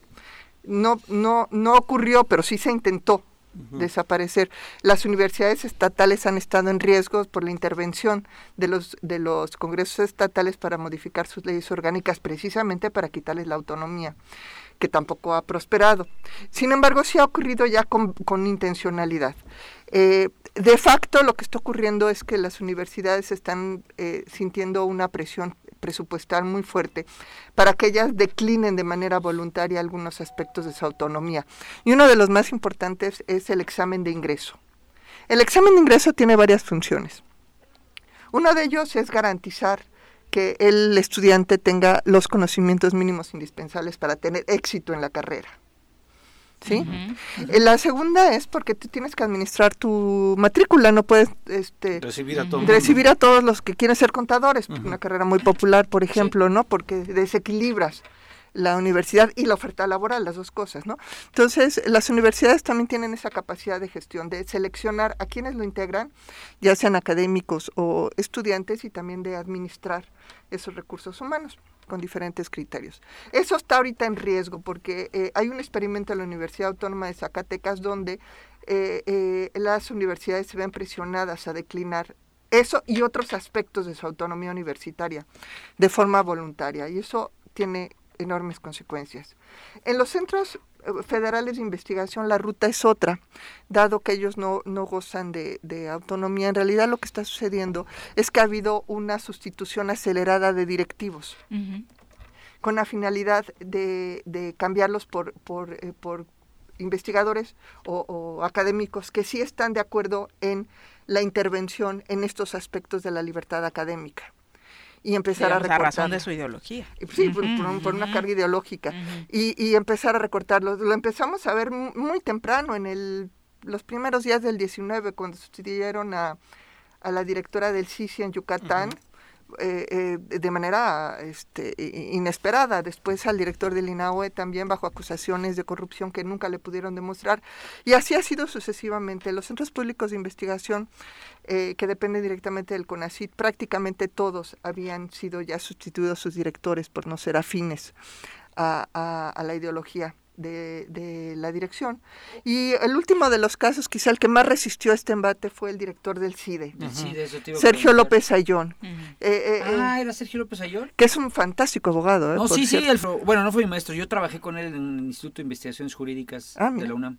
Pues bueno, tú lo conoces profesionalmente, es, un, es un gran abogado y fue un gran director del CIDE. El CIDE es un centro de investigación que, que, tiene varias características. Es, es, eh, eh, sus temas tienen que ver con desarrollo económico, con la economía propiamente, pero también con derecho y eh, con políticas públicas y recientemente con periodismo. Entonces, es un centro de muy alto nivel que además tiene una gran influencia porque sus profesores y sus egresados alcanzan puestos de muy alto nivel en, muchos sectores. Los ITAM somos mejores, pero sí es cierto lo que dices. ¿Sí? no, no, no estoy diciendo que sea mejor o peor que otros, lo que digo es que es un centro de investigación público atípico en ese sentido. Lo que yo no sabía, ¿depende del CONACIT? Depende del CONACIT. Ah, es lo que no sabía, por eso no entendía el origen de este conflicto. Sí, depende del CONACIT, es, es un centro público de investigación que desde los años 80 se, se pasó al, al, sector del CONACIT.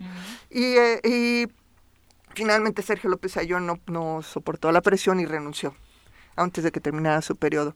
Y entonces designan a un investigador que no es del, del, del, CIDE, que viene del Colegio de México, que lo primero que hace es empezar a destituir a, a los funcionarios. ¿sí? Alejandro Madrazo, luego a Catherine... Eh, eh, ¿Blair? olvidé su apellido, perdón. que era la secretaria académica, o sea, fue destituyendo funcionarios siendo interino. La crisis viene cuando intenta interrumpir el proceso de evaluación académica que se hace una vez cada seis meses. Y lo, lo interrumpe de forma que llegan policías a interrumpir la sesión y a sacar a la secretaria académica por la fuerza del salón. Y eso pues detona una crisis que se veía venir, pero pues estalla. eso lo motivó a que saliera más falta de la crisis. Sí, sí, sí, sí, sí, escaló, escaló la crisis. Eh, de los dos candidatos que había para la dirección, uno era el interino, que se llama Romero Tillache, y, otro que se llama Vidal Llerenas, que, que tampoco es académico. No, Vidal Llerenas es el PRD, era del PRD. Era, del PRD, sí. Morena, delegado de Azcapotzalco. Parece que es una persona muy reconocida, sin embargo no es un académico. Pero entre, entre mal y peor, finalmente Vidal Llerenas es el que saca la mejor calificación en la consulta interna. Sin embargo, la dirección se la dan a, Romero Estellache. Y entonces estalla el conflicto. Y los estudiantes, que además son estudiantes muy, muy politizados por su misma naturaleza de carrera, muy vocales, muy bien estructurados, con mucho, con mucho contexto, forman un, grupo, un grupo bastante compacto y estamos hablando de quizá de 500, 600 estudiantes de entre licenciatura, maestría y doctorado. En donde alguna también los docentes se suman a estas movilizaciones y manifestaciones, ¿no? Claro, aunque en realidad el movimiento es estudiantil. Sí. Totalmente. Y toman las instalaciones. Eh, y entonces se rompe todo. Se fractura por completo y, y llega el momento en el que el director no puede entrar a las instalaciones porque están tomadas por los estudiantes, pero al mismo tiempo los estudiantes se sienten amenazados por, por, su vulnerabilidad natural y, y, entonces lo que se busca, lo que empiezan a buscar es apoyo de otras instituciones y se abre. Y se abre primero a los egresados del CIDE que están en otros países, en otras instituciones.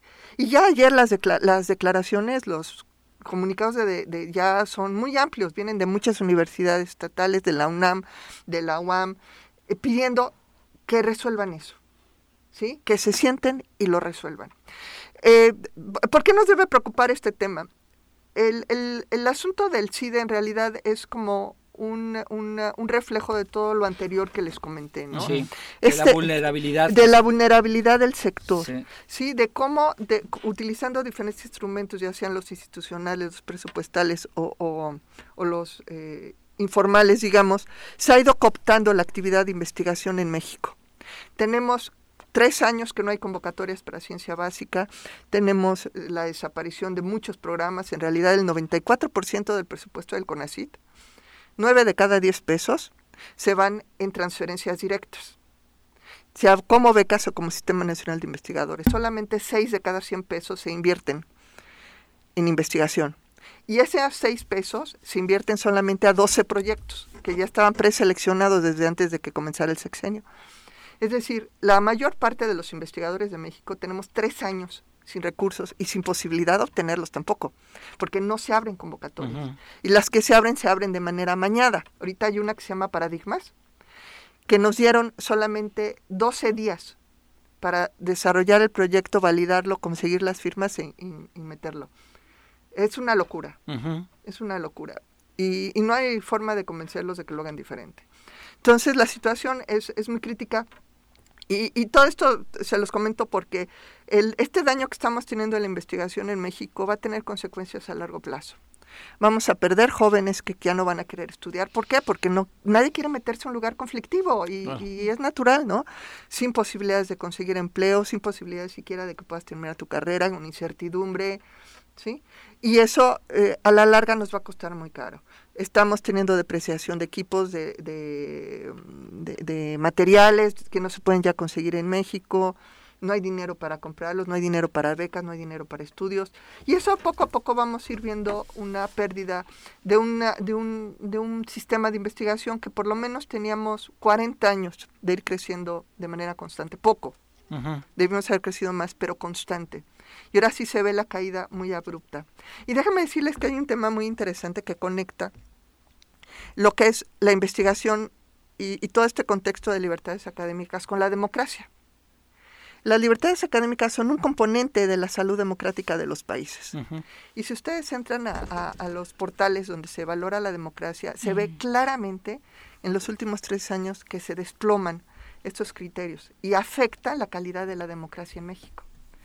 Y, yo, y yo me preocupa mucho que todo sea parte de un esquema más amplio, que tenga que ver con la destrucción de las universidades autónomas, en su capacidad pues, académicas. Y que vaya a vulnerar, vulnerar la democracia en nuestro que sea, país. que sea un elemento más de este vulneramiento de la democracia. Este es un foco rojo, doctora, en términos de, la ciencia, la investigación y la educación. Pero en todos los sectores vemos vulneración a la democracia. ahorita que hablabas y platicando lo del CIDE, viene también un conflicto fuerte en la UNAM no, no, no tarda ahorita con el tema de si van a buscar la sucesión de, de al, al frente. Y el presidente y sus, eh, ¿cómo decirlo?, sus compinches académicos, porque los tiene como Ackerman, están permanentemente violentando la posibilidad o intentando invadir la esfera de, de la UNAM, ¿no? Que es, sería ya el acabose de lo que estamos viviendo. El discurso de crítica hacia la universidad ha sido muy duro, muy duro en estos tiempos. Muy duro, del presidente de México. Ustedes nada más van a provocar que nos marque Juan José. Pero es la verdad, o sea, que hable, y que hable y dé la cara por su presidente, porque hay cosas en las que estamos a favor, de acuerdo con él, pero esto, esto permanentemente ha sido eh, insultante la manera en la que va con todos los centros de investigación, con todas las universidades que dependen de él. Bueno, hasta los que no dependen de él. Yo que soy egresado del ITAM nos da una friega cada, cada mañanera, cada que puede, ¿no? Pero es una gran contradicción. Tiene a, José Ramón de la Fuente como embajador, o sea, como parte de su gobierno. Pues está lejos, está en Nueva eh, York, o sea, no, no lo ve mucho. Y mira, Juan, tiene a Ackerman cerca. Eso es peligrosísimo. o a Paco Ignacio Pero bueno, pero ya la quitó a, su. y Paco Ignacio Taibo todavía ahí. Juan López dice a través de Facebook que qué interesante saber que los investigadores viven del erario público y al final eso en qué beneficio se traduce a la población en general. Ojalá me puedan sacar de mi ignorancia, pero con indicadores tangibles. Como no, yo la próxima te traigo los números para no inventar. Lo que te puedo decir es que este país no tendría educación superior si no fuera por los investigadores. ¿Y es no tendría desarrollo científico si no fuera por los investigadores y no tendría desarrollo tecnológico si no fuera por los investigadores. Los investigadores no vivimos del erario, hacemos un trabajo en el sector público. Claro. Sí, y nos entendemos y nos aceptamos como un instrumento del Estado mexicano para dotar a sus ciudadanos de desarrollo científico y tecnológico y de educación superior, por supuesto. Es como cuestionar que por qué los maestros cobran del erario público. Porque es un servicio pues, público. efectivamente, o sea, me sonó esa pregunta así como, nada más le falta preguntar que por qué los maestros cobran eh, del erario, viven del erario. Pues por alguna razón, ¿no? Platicamos la siguiente semana de este tema, doctora. Muchas gracias por acompañarnos. Muy buenos días. Volvemos.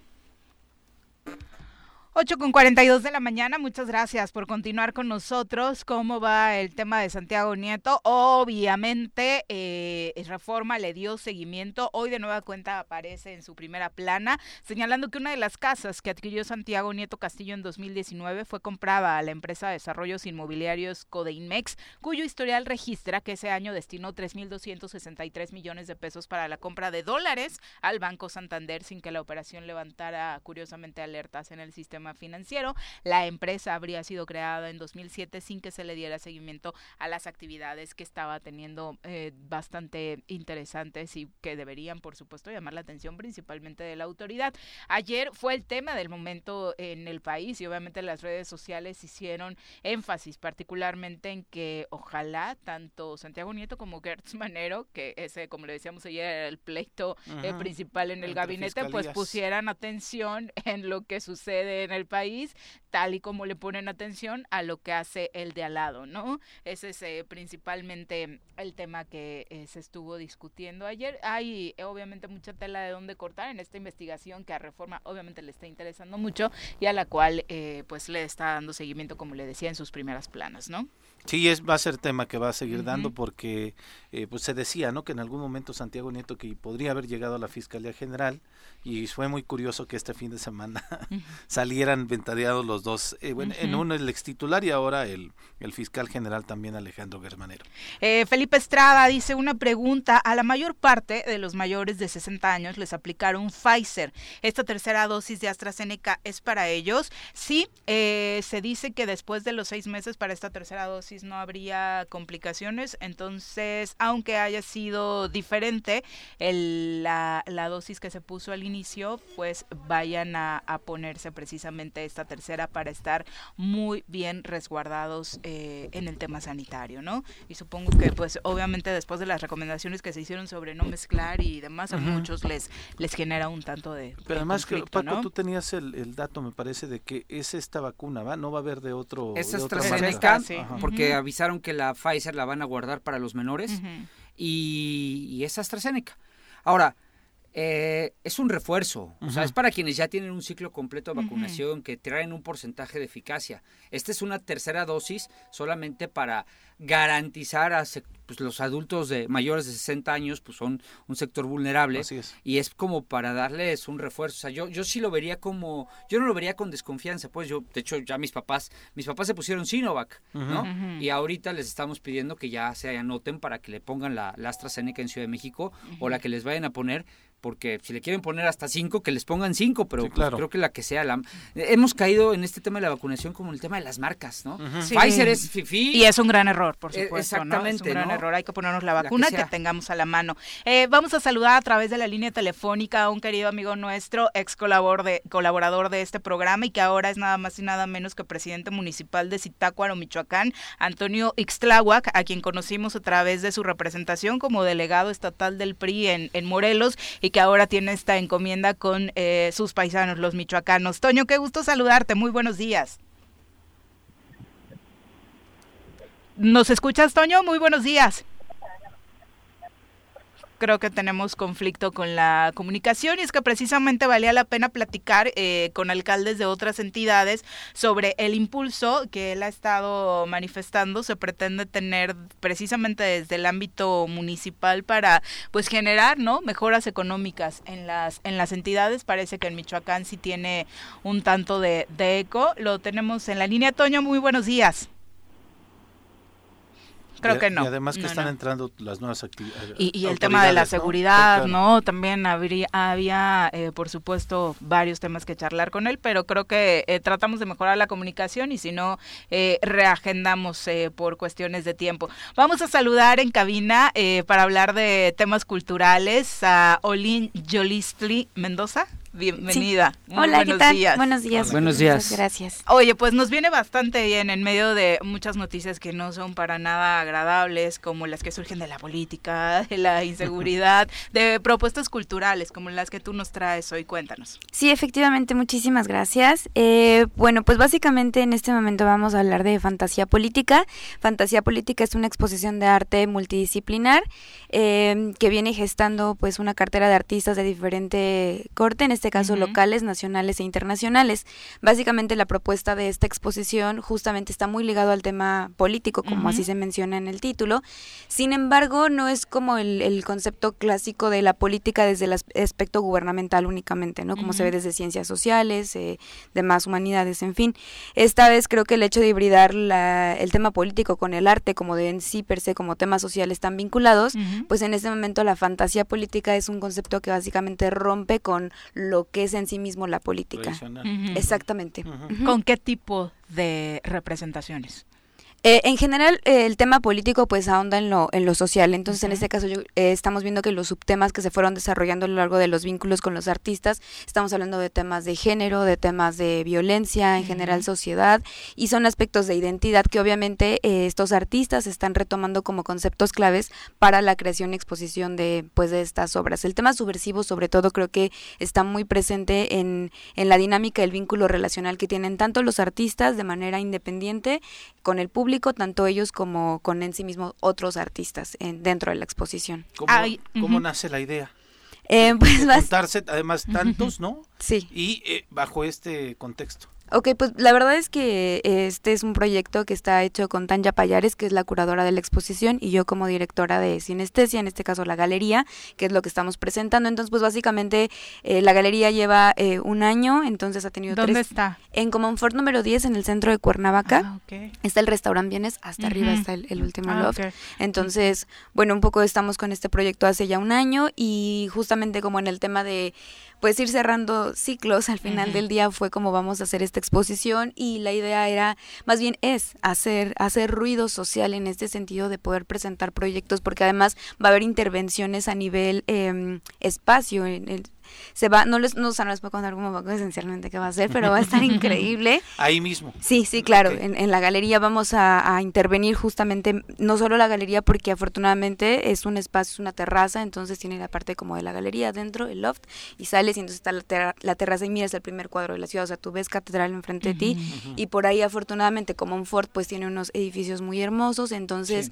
la calle más bonita. Sí, decidimos hacer justo como, como ruido en un sentido de darnos cuenta que existen proyectos y propuestas que, que van más allá como nada más de lo, de lo cotidiano, un poco en este sentido. Las expresiones artísticas son pintura, eh, talleres de qué, eh, porque la agenda es muy amplia. Sí, claro, pues básicamente son multidisciplinares. La agenda va, eh, responde a, va a haber tres performances en el transcurso de la exposición, se inaugura a las 5 de la tarde. ¿Cuándo sucede esto? El sábado 11, justamente este, este sábado, entonces es inauguración a las 5 de la tarde. Al ser multidisciplinar, pues vamos a tener diferentes presentaciones presentaciones, en este caso va a haber pintura, va a haber instalación, performance y va a haber performance además de diferente corte. O sea, va a ser algunos en vivo, eh, por ahí eh, tenemos gente eh, de diferentes lados, en este caso viene nuestro primer artista internacional, Axel Javier Sulzbatzer, que es un fotoperiodista que básicamente se encarga de hacer análisis comparativos sociales, él hace un análisis, por ejemplo, se me ocurre en Cherán con respecto a, violencias, mismo que se va a hacerlo a Irak, por ejemplo. Entonces vamos a presentar sus fotografías, eh, igual su cortometraje, hizo un cortometraje ahora en Cherán que estuvo como gestionando también de manera independiente.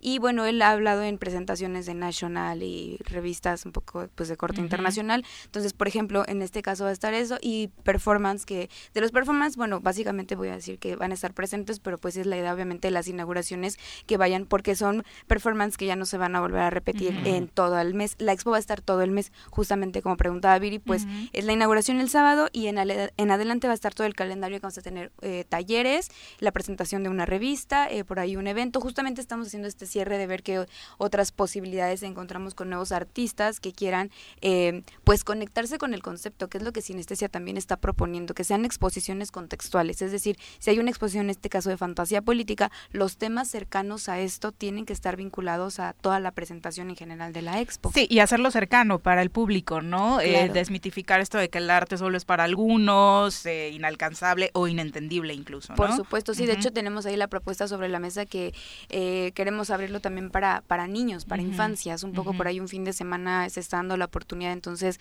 igual eso sería eh, bastante óptimo para nosotras porque también estamos amplificando el, el nivel de expansión que está teniendo esto. Si bien las personas que se acercan a la galería han sido entre 15 y 30 años, el hecho de hablar de infancias, doy clases con niños, entonces también ese hecho del arte y hasta lo político un poco, ¿no? La política para niños. Como la hija de Paco, que solo escucha de política en su casa, estaría perfecto. No, mal, pobrecita.